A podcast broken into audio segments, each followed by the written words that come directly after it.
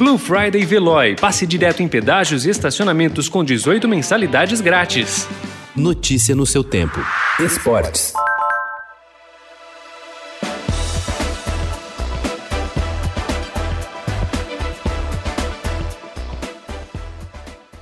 Entusiasmado com respostas rápidas e posições firmes, Rogério Ceni foi apresentado ontem no Ninho do Urubu como novo técnico do Flamengo até o fim de 2021. O treinador revelou que pediu permissão a Zico, maior craque da história do clube, para assumir o cargo, numa referência à história do rubro-negro.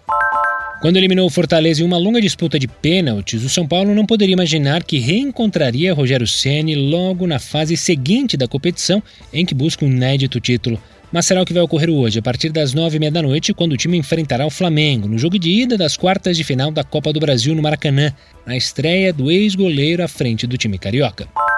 De volta à seleção brasileira após mais de um ano, o volante Alan do Everton da Inglaterra disse ontem que quer aproveitar a ausência de Casemiro, diagnosticado com o novo coronavírus, para buscar uma vaga entre os titulares do técnico Tite para as partidas contra Venezuela e Uruguai pelas eliminatórias da Copa de 2022.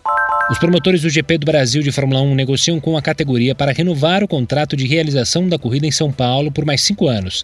A organização da prova confirmou ao Estadão ontem que as conversas em andamento com a cúpula da categoria buscam estabelecer um acordo que terá ainda uma cláusula de renovação por mais outros cinco anos. Assim, será possível o Autódromo de Interlagos manter a etapa até 2030.